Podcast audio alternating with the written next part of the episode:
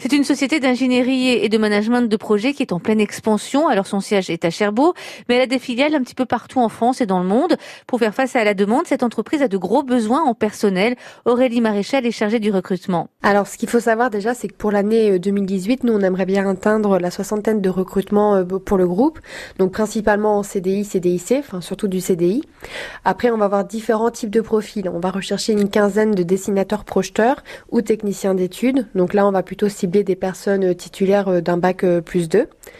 Après, on cherche également donc des projets plus en management de projet, donc tout ce qui va être planificateur, contrôleur de coûts. donc là, on est à peu près sur une vingtaine de postes à pourvoir. Il y a des difficultés euh, pour euh, recruter là. On a quand même de gros besoins, des profils très spécifiques. Euh, c'est compliqué. C'est plutôt compliqué, oui. On a plusieurs problématiques pour le recrutement. On a une première problématique qui fait qu'on est sur des métiers en tension. Donc c'est vrai que les profils de personnes qualifiées, et il y en a très peu de disponibles. Donc déjà, on peine à recruter des personnes à ce niveau-là. On a un problème aussi en termes de forte concurrence parce que bah, c'est vrai que l'activité repart en local. Donc il y a de plus en plus d'entreprises qui recrutent et voilà comme il y a très peu de personnes disponibles, bah, ça devient un petit peu compliqué à ce niveau-là. Et on a aussi une troisième problématique en termes de formation.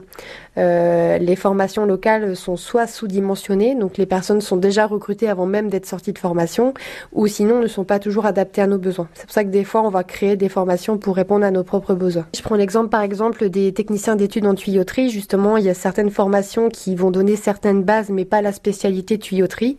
Donc nous, on a mis en place une formation certifiante de 5 mois, qui est vraiment ouverte à tout demandeur d'emploi, même des personnes qui n'ont aucune connaissance technique en industrie ou autre, et on va leur donner justement ces bases pour après les embaucher en CDI au sein de nos structures et vraiment les faire monter en compétences par le biais de guides de compagnonnage avec des référents techniques qui vont vraiment les aider dans leur progression. Des métiers bien souvent réservés à tort à ces messieurs, l'entreprise qui aimerait ouvrir ses portes pour offrir une plus grande mixité en mettant l'accent sur les compétences et les évolutions possibles.